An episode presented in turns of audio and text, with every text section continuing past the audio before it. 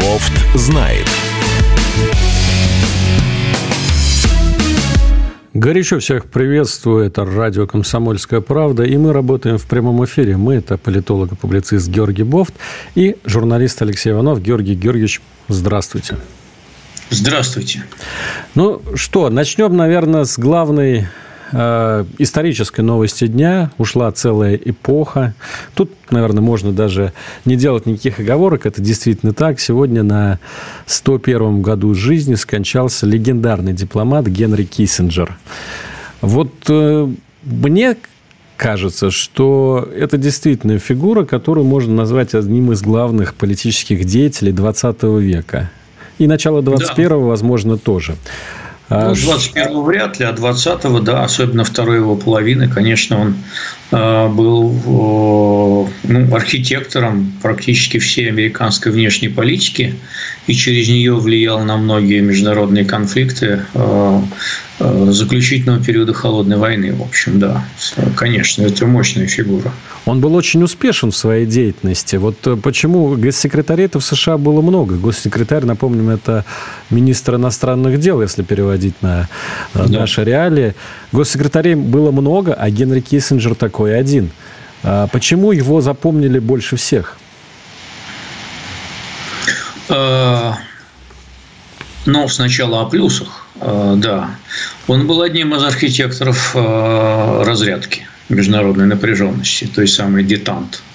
Вот. Э, организатором э, исторически, без всякого преувеличения, визитов Никсона в Москву.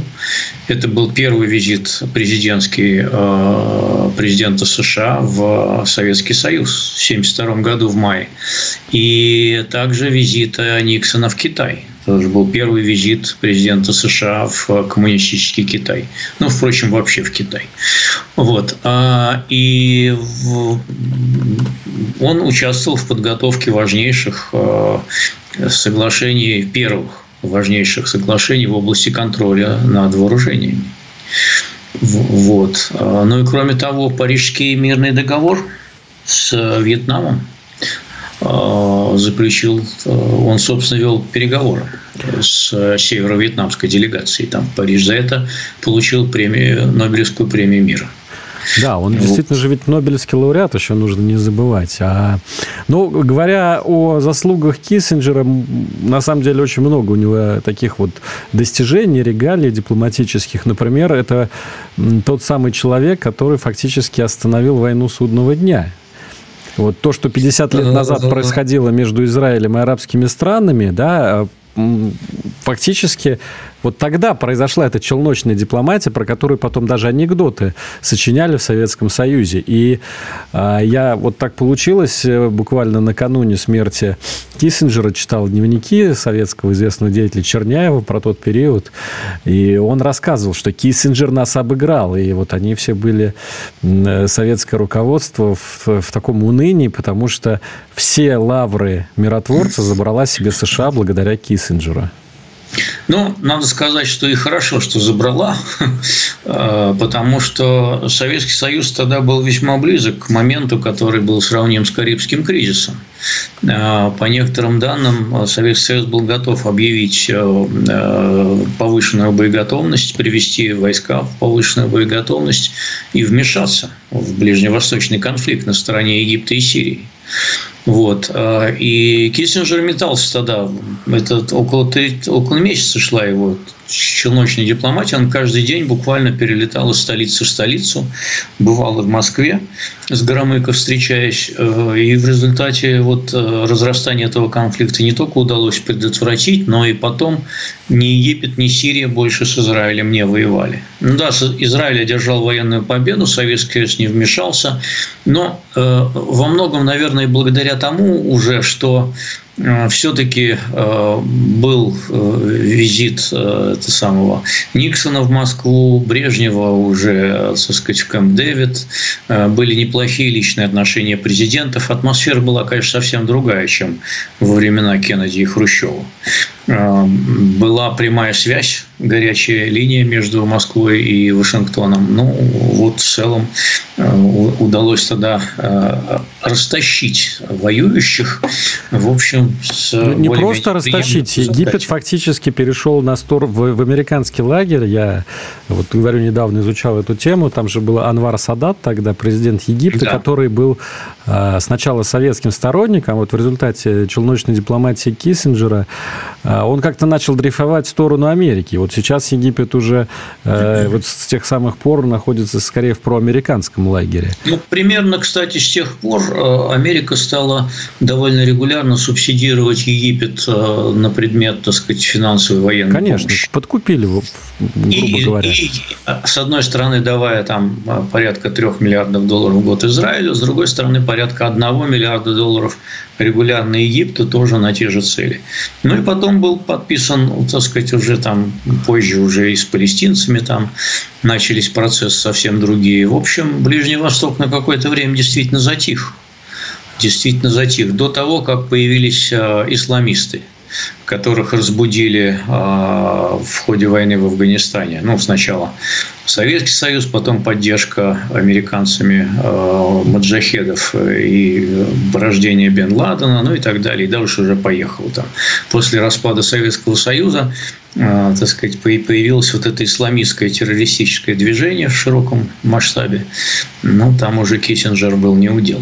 Он не знал, что с этим делать. Вы знаете, меня э, удивила одна вещь сегодня, когда я читал многочисленные некрологи как в российских, так и в зарубежных СМИ. Почему-то в России к Киссинджеру относятся с гораздо большим пиететом и почтением, чем в США. Вот даже сегодня э, президент Владимир Путин э, соболезнования выразил супруге Генри Киссинджера и назвал его выдающимся дипломатом, мудрым и дальновидным государственным деятелем. При этом э, я читаю, допустим, Нью-Йорк Таймс, Вашингтон Пост, и там, ну, конечно, отдают э, заслуги, но, во-первых, строго говорят, что вот э, его время было в 70-х годах и не позже, а во-вторых, встречаются и такие колонки, где вот буквально еще не, не успело остыть тело, пишут да, он был лицемер, он был военный преступник, потому что он там санкционировал бомбежки мирного населения. Почему вот мы в России к нему относимся с большим пиететом, хотя он фактически нас обыграл? Ответ очень простой потому что он несколько раз встречался с Владимиром Путиным, и они нашли общий язык. Они в чем-то схожи. А, в том смысле, что Киссинджер был а, сторонником так называемого реал-политик. Этот термин появился во времена Бисмарка вот, а, и подразумевал, что внешняя политика, ну и внутренняя в том числе в Бисмарке, ну в Киссинджере внешняя, да, она должна быть освобождена от всякой идеологии и моральных принципов. Нужно руководствоваться только практическими интересами. Вот что выгодно, а что невыгодно. Поэтому отбросить всякую мораль всякую пустобрехство, в том числе американское мессианство, вот, и здесь поддерживать цинично тех, кого надо. А, при этом а, Киссинджер был далеко не ангел. А, в годы своей молодости, когда он был профессором Гарварда, он был сторонником, написал целую книжку об этом, из э, ограниченной ядерной войны как средство внешней политики. Э, когда он вел переговоры с э, Северным Вьетнамом э, в Париже, он успокаивал сайгонских своих значит, союзников в том, что если Северный Вьетнам потом нарушит перемирие, то американцы вмешаются. Но он не собирался это делать, он врал. И тогда же говорил своим сторонникам, своим коллегам, что ну, сайгонцы продержатся там полтора года, максимум два. И Сайгон действительно пал через, через, это, через некоторое время, меньше, чем через два года после этого. Поэтому а, он санкционировал фактически ковровые бомбардировки Камбоджи в 1969 году, хотя она была нейтральной страной по отношению к конфликту он э, снабжал тайно, э, тоже дал сигнал снабжения тайного оружия Пакистана. Тогда Пакистан был единым, э, когда вспыхнуло восстание на нынешней территории Бангладеш за независимость. Там погибло 300 тысяч мирных жителей, и 10 миллионов беженцев бежали в Индию. Киссинджер стоял за этим. Он стоял за гражданской войной в Анголе между прочим. Он стоял за вторжением Индонезии в Восточный Тимор. Только недавно он расхлебали эту катавасию. А, что еще а, ему можно вспомнить? Ну, Пиночета, да, Пиночета переворот, переворот в Чили, да, свержение Сальвадора Альенда, это все курировал Киссинджер. Поэтому, а, знаете, его рисовать таким ангелом вовсе даже не стоит. А то, что он встречался с Путиным, это говорит о нем, конечно, замечательно. Вот. И я думаю, что во многом и предопределяет нынешние отношения. Но я думаю, что и, кстати говоря, они нашли бы общий язык, если бы Киссинджер действительно сейчас руководил внешней политикой, представить такое, то они нашли бы общий язык, а, отбросив так вот это. Он же, собственно, а, стал неудел, ну, при Картере он уже не имел должностей. Но Рейган, когда пришел со своим новым мессианством, право консервативным, Киссинджер точно оказался не удел. А, а вот это потом мессианство американцев, оно в том числе и поссорило с советским, тьфу ты, с Россией постсоветской. Потому что вот это вот права человека, демократия, то все, там фигли-мигли, вот эти все а Киссинджер был гораздо более циничен. Я думаю, что э, они могли бы на почве вот этой вот галимой прагматики, выгодно-невыгодно, там сделка здесь, сделка там, они могли бы договориться, да хоть бы и по Украине, понимаете? Да, Георгий Бофт на радио «Комсомольская правда». Мы говорим про Генри Киссинджера, легендарного дипломата, который сегодня ушел из жизни. Сейчас рекламная пауза.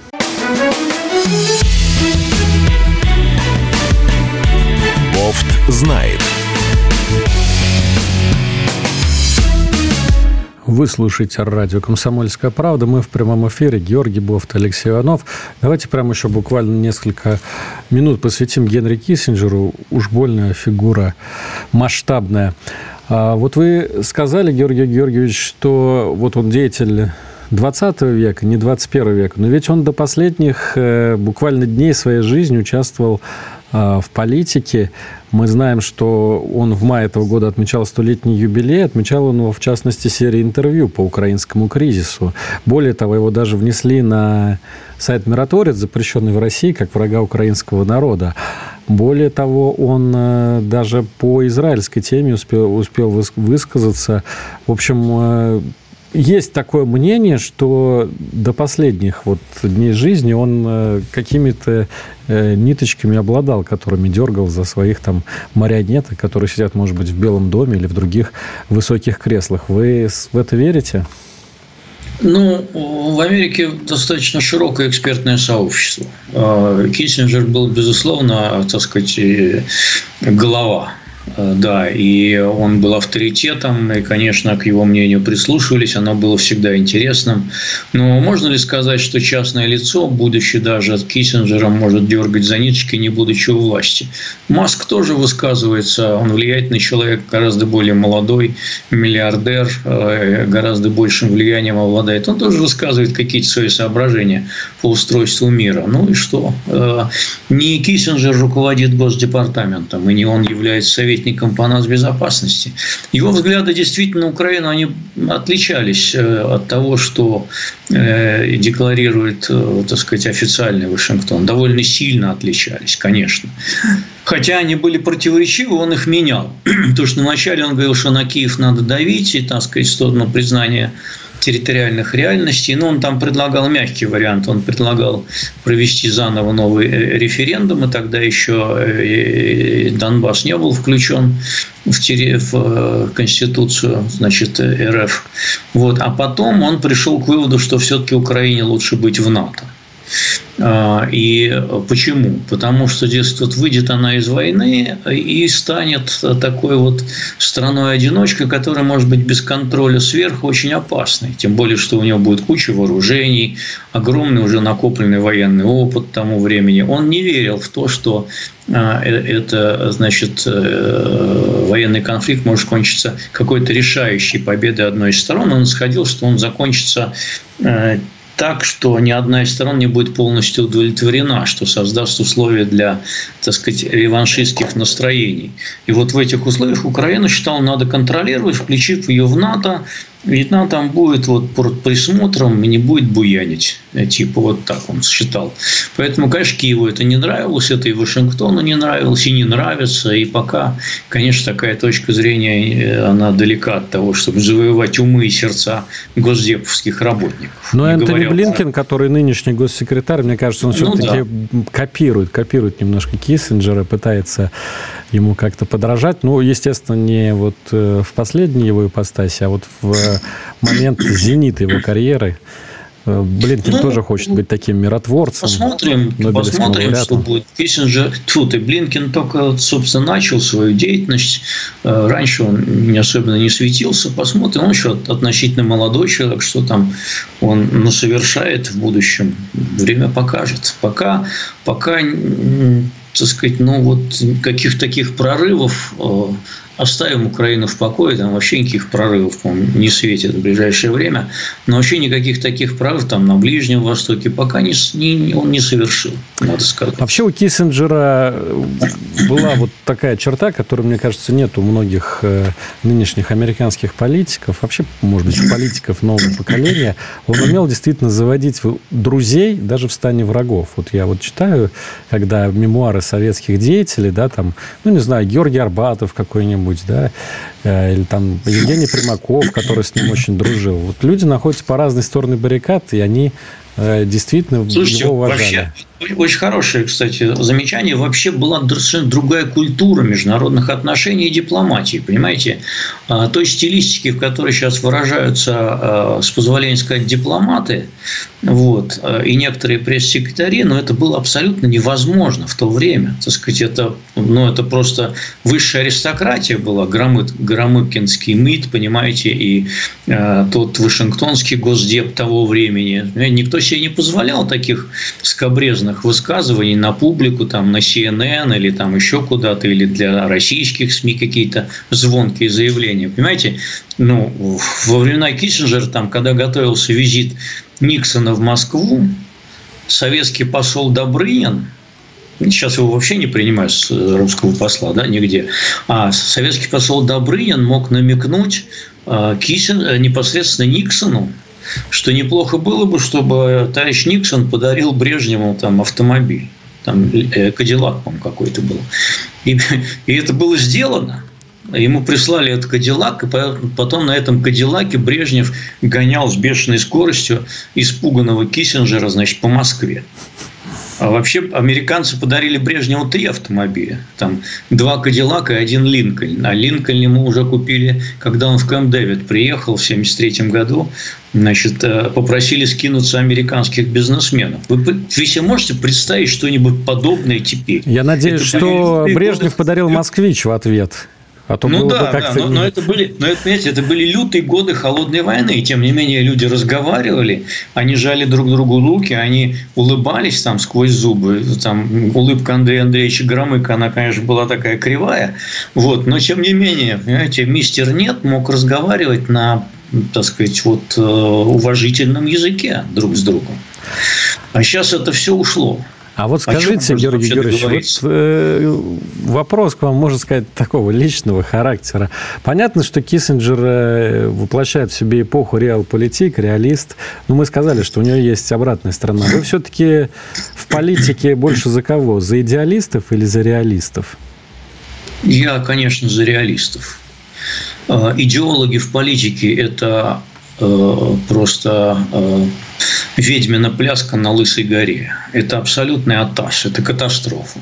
Когда идеологию начинают там, когда большие идеи начинают толкать в политику, любые, миссионерство, там какой-нибудь там мы наш мы новый мир построим, это полный атас, потому что тогда мозги сносят, крышу сносят, и дипломаты начинают заниматься пропагандой вместо того, чтобы заниматься делом. Конечно. Ну как? Э, если мир э, такой разный, если разные религии, разные нравы, разная мораль, разная там степень, так сказать, ну, взгляды на все, как можно с идеологическим каким-то знаменем идти и с кем-то пытаться под этим знаменем разговаривать? Если заведомо ты э, демонстрируешь людям, что у нас не может быть ничего общего. Нет, это надо все отодвинуть. Вот как в спорте примерно, когда э, еще считалось, что он был вне политики, да, и нормально соревновались. Как только в него принесли эту самую идеологию, все пошло на смарку. Все пошло э, в тартарары посыпалось, начиная там с бойкота Московской Олимпиады и кончая тем, в общем, трэшем, который устраивает Международный Олимпийский комитет по отношению к русским и белорусам. Да, вот кто бы мог подумать, что по временам э, Генри Киссинджера и такой челночной дипломатии, холодной войны можно даже ностальгировать.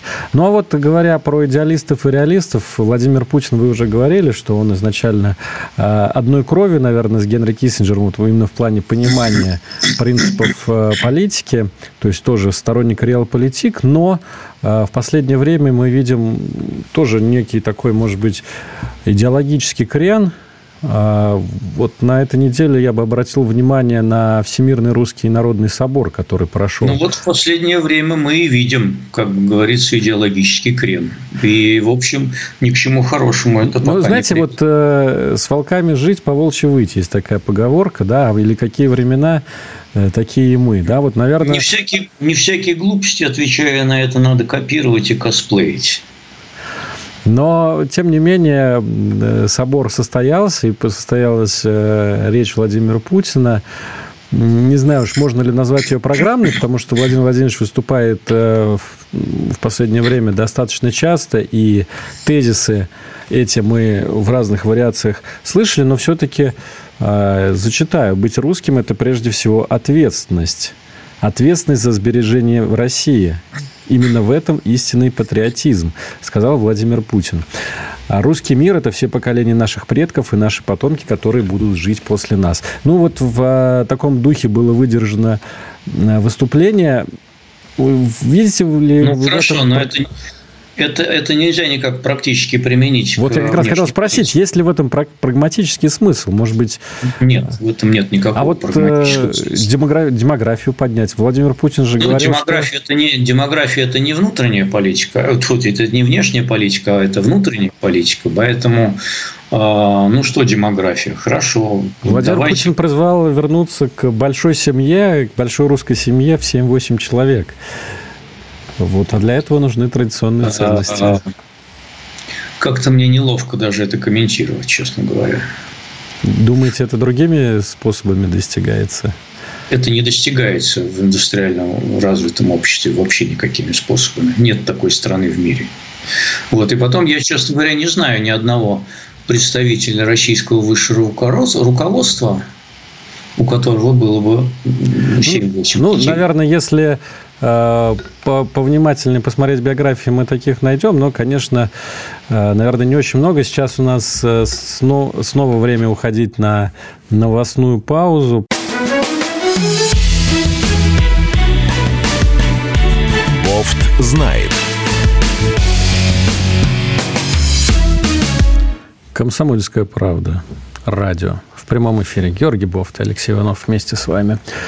Ну, э, мы говорили про выступление Владимира Путина на Русском народном соборе на этой неделе. Ну и вот можем анонсировать, что буквально через две недели нас ждет еще одно большое публичное выступление президента. Сегодня, наконец, анонсировали. 14 декабря состоится совмещенная прямая линия и пресс-конференция Владимира Владимировича. Что вы ждете от этого события? Будет ли, наконец, э, там объявлено, может быть, об участии э, в президентских выборах? Как-то дан официальный старт вот президентской кампании. Вообще, да, такое ощущение, что довольно давно вот с э, народом и с журналистами не было прямого общения. Так что, возможно ли какие-то серьезные заявления? Ну, какие последние большие пресс-конференции были не такие яркие, мне кажется, потому что ну, слишком много было таких мусорных вопросов, откровенно малоинтересных. Э, посмотрим, что будет на этот раз. Вот. А, да, кстати, надо всем подписываться на телеграм-канал, Бог знает, кто еще не подписался. Если есть такие люди еще тут, э, стыдно вообще сидеть в кустах э, и не подписываться. В это, в это тяжелое время для В это тяжелое мира. для страны и мира время. А, говорят, что 13 декабря Совет Федерации объявит о выборах. Это должно быть сделано там где-то за 90 дней. Вот как раз и объявит. Значит, а, Получается, что тогда Владимир Путин представит свою предвыборную программу, скорее всего, да, если вот накануне Ну, предвыборную программу он как никогда так вот в развернутом виде и не представлял ни разу. А, он, это был там, набор обещаний некоторых, а, там, заявлений, вот я сделаю то-то, то-то, там, или предлагал уже непосредственно в стадии избирательной кампании что-то сделать. Вот, были такие вещи. А, поэтому я не думаю, что это будет какой-то так... Э, ну, какие-то вещи прозвучат, конечно. Почему-то все ждут каких-то кадровых перемен и перестановок, анонсов. Я, честно говоря, не разделяю точку зрения, что это будет именно 14 декабря. Может быть, после выборов что-то действительно произойдет. В основном это, мне кажется, вбросы, которые идут э, со стороны разных группировок, которые хотят там... Кто, кто-то хочет скинуть Мишустина, хочет, кто-то хочет продвинуть еще кого-то там. Но мне пока кажется, это рано говорить об этом. Слишком большой срок до марта. Вот. Ну и кроме того, там приведение к присяге уже в мае должно быть, поэтому времени еще очень много, многое может измениться. Да, вообще до, до марта, до мая может весь мир измениться. Ну, судя, по крайней мере, по последним трем годам нашей жизни. Ну, да. Это очень большой горизонт вообще, за, за который заглядывать. Поэтому какие-то могут быть там отдельные новости, может быть, даже и сенсационные, но так вот, чтобы какая-то комплексная программа, нет, не жду. Ну, в любом случае, поживем, увидим. Осталось вот нам буквально две недели. Я еще раз проанонсирую. 14 декабря состоится совмещенная прямая линия и пресс-конференция президента Владимира Путина. И, естественно, будем следить во все глаза, записывать самые главные тезисы, и потом их с Георгием Георгиевичем обязательно обсудим. Ну и возвращаясь к начальной теме нашей программы, про Киссинджера мы поговорили. Если кто пропустил, тогда заходите потом а, ВКонтакте на нашу страничку, может быть, пересмотреть эфир. А мне кажется, вот Сергей Лавров, на ваш взгляд, это фигура равновеликая Киссинджеру? Мне кажется, вот э, все-таки это еще из той категории э, тяжеловесов нашей политики. Я почему об этом говорю? Потому что он сегодня в Северной Македонии встречается с западными министрами иностранных дел, в том числе с тем самым Энтони Блинкиным. Там вот происходит совет э, министров иностранных дел ОБСЕ. И мне кажется, что это все-таки небольшой, но такой симптом потепления отношений между Россией и Западом. Раньше а вот Лаврова как-то не приглашали на такие мероприятия. В последнее время говорили, что там то, то того нет, то, значит, пролет запрещен. Теперь вот пригласили. Ну, тоже не обошло и без скандала, потому что болгары запретили лететь через свое пространство не из-за Лаврова, для которого они сделали исключение из санкций, а для Захаровой. Мелкие а, пакости. Да, да, такая мелкая пакость. Пролетели они через Грецию. Кстати сказать, формально Лавров не под э, визовым запретом в Евросоюзе на самом деле-то. Так что, когда его поляки не пустили в прошлый раз, а они были председателем ВБСЕ, то они перегнули несколько палку по части соблюдения санкций Евросоюза. Я бы не стал сравнивать Лаврова с Киссинджером, знаете, по, по многим параметрам. А, Лавров э, долго очень руководит МИДом, вот. И, и мне кажется, все-таки сейчас такое ну, кризисное время. Какие могут быть особые достижения у дипломатии, когда на первый план выходит Минобороны? Вот. А Минобороны сейчас и является главным российским дипломатом, в том числе на Западе. Поэтому что ну, тут? Это, кстати, изобрели, изобрели не мы. только подпевать. Помните, да, дипломатия канонерок, да, в британской истории, да, когда... Диплома... Да, ну, канонерок там в степях Украины пока не завелось, но ну, танковые дипломатия, да, поэтому, как, бы, как пушки говорят, то дипломаты молчат. Вот. А с точки зрения, как бы, ну, не было у Лаврова а, возможности проявить эту самую челночную дипломатию на рубеже 21-22 годов, чтобы предотвратить вот это все. Согласен может, с вами. Может быть, может быть, у него э, как бы карт-бланш был поменьше, чем у Киссинджера. У того был большой. А вот, кстати, да, тут ну, еще важно, что Громыко занимал очень важную роль в системе советской власти, и под конец говорят, что когда Брежнев уже был, ну, такой наполовину недееспособен из-за своих медицинских проблем, именно триумвират Громыко, Устинов и Андропов да. принимали все решения в стране. Поэтому... Это так, совершенно верно, совершенно верно. А если еще вспомнить более поздние времена, когда Устинов и Андропов уже померли, то, собственно, Громыко, будучи тогда председателем президиума Верховного Совета, сыграл решающую роль в поддержке Горбачева. Да, то есть поэтому э, чисто технически у него, конечно, был э, совершенно другие возможности по влиянию на события. Но, конечно, Сергей Лавров – это наш такой вот, кстати, тоже стержень. Да, Громыко в определенной мере, кстати, можно сравнить с Киссинджером, хотя у них совершенно другая стилистика, но Громыко был большой мастер переговоров на самом деле. И дипломатия, ну, мы же только что об этом говорили, дипломатия тогда действительно многое решала.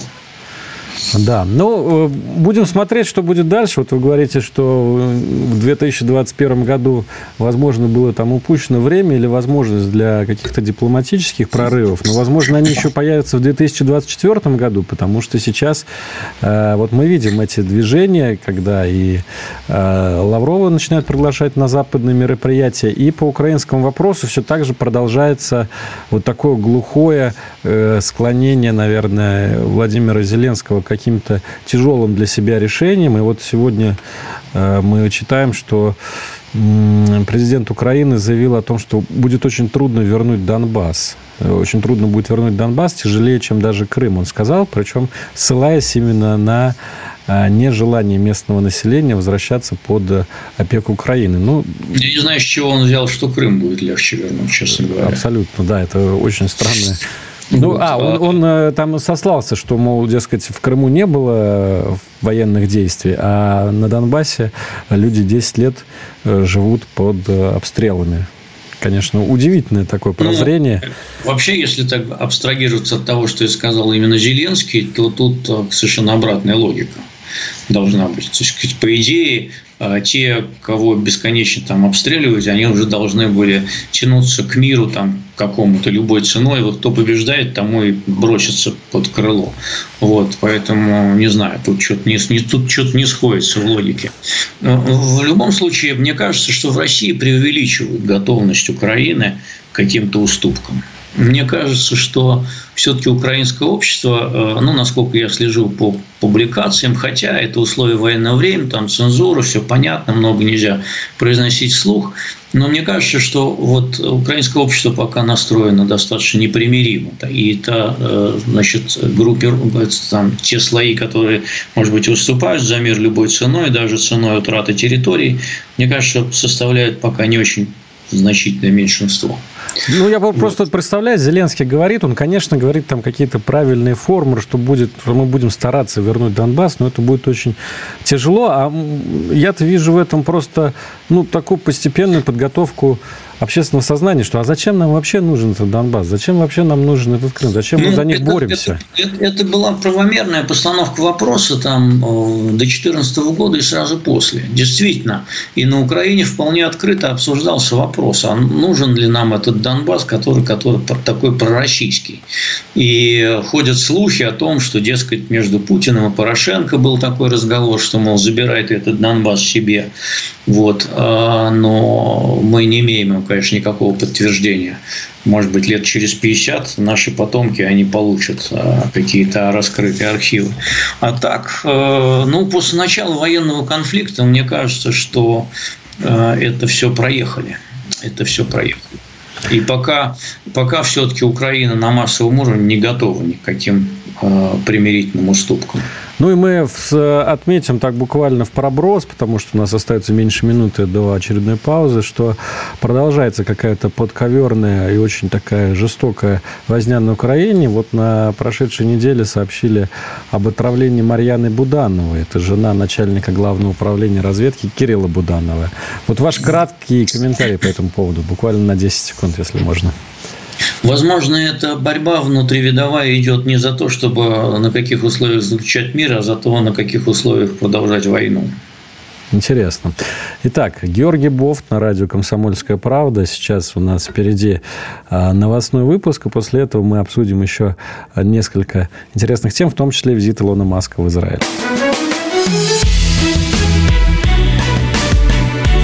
Бофт знает.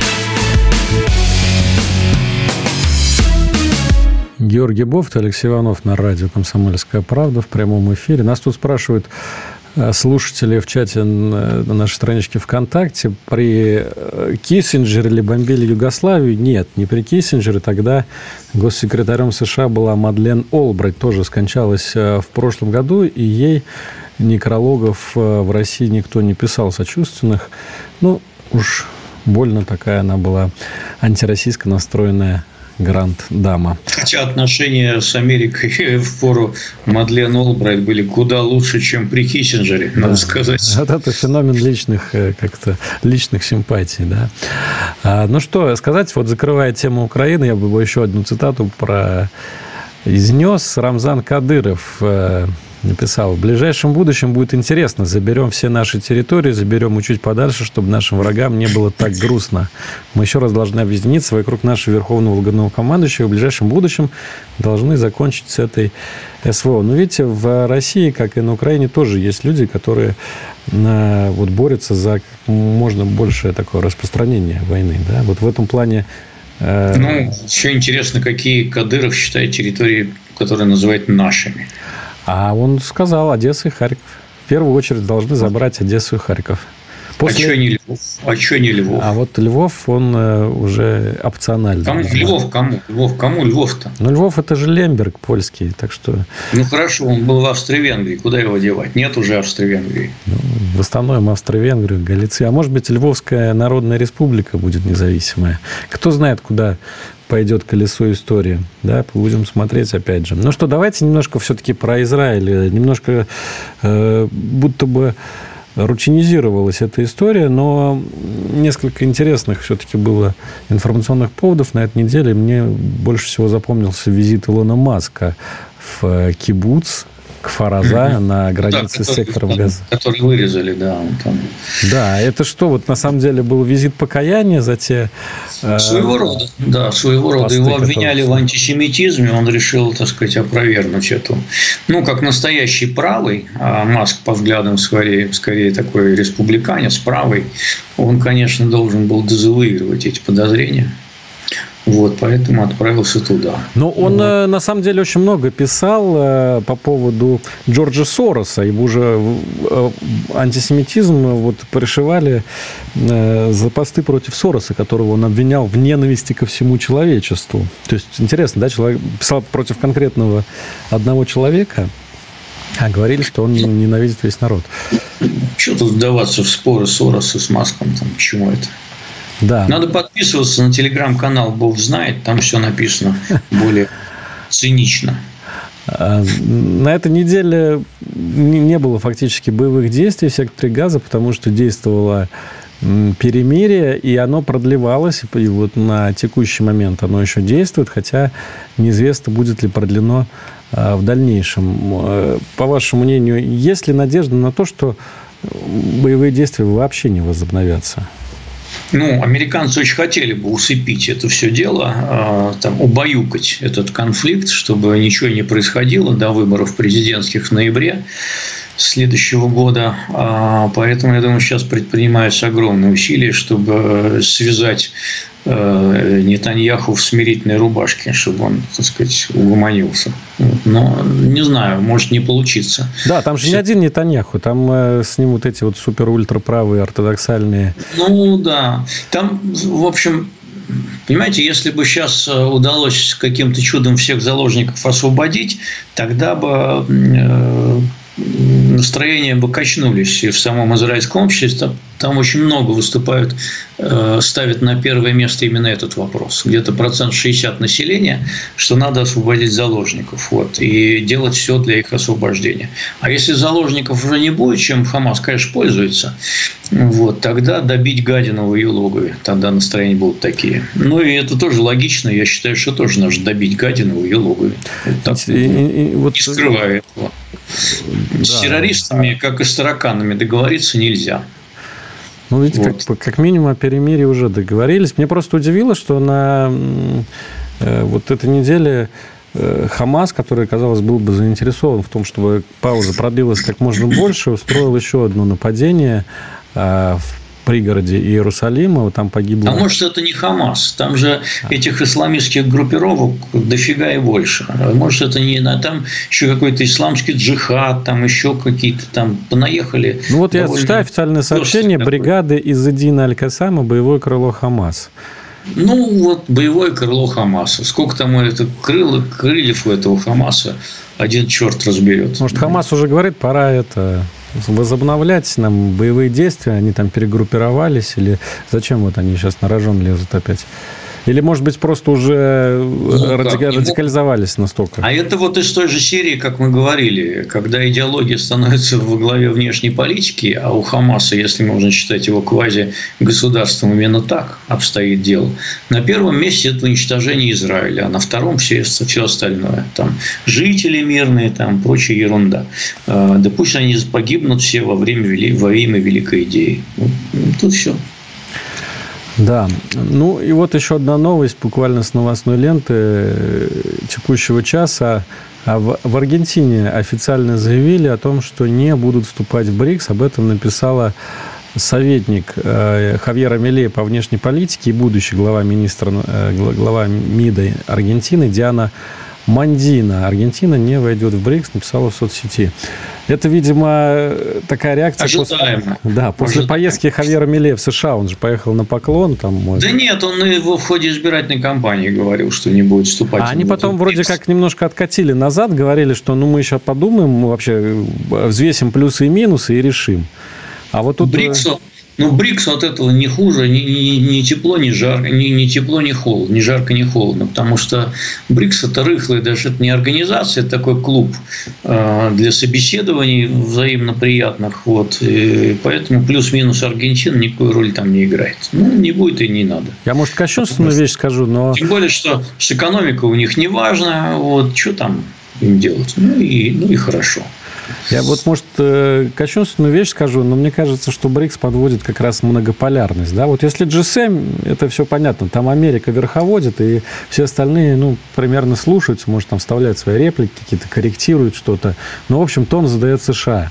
В БРИКС там есть Китай, есть Индия, есть Россия, как минимум три больших силы, да, и плюс сейчас вот они еще там набрали, допустим, Саудовскую Аравию, которая, естественно, будет играть свою скрипку. Вот это вот э, ситуация квартета, да, Крылов. Ну, хорошо, прекрасная многополярность. Многополярность – это синоним хаоса в нынешних условиях. БРИКС – это нечто без руля и без ветрил. Там нет ни структуры, ни устава, ни организации, ни принципов общих, ни общих ценностей, никаких правил поведения. Они даже торгуют больше с Америкой, там, какой-нибудь э, там, Евросоюзом, чем между собой. Нет единой валюты, нет э, как бы обязательных решений, нет никаких вообще правил общих поведений.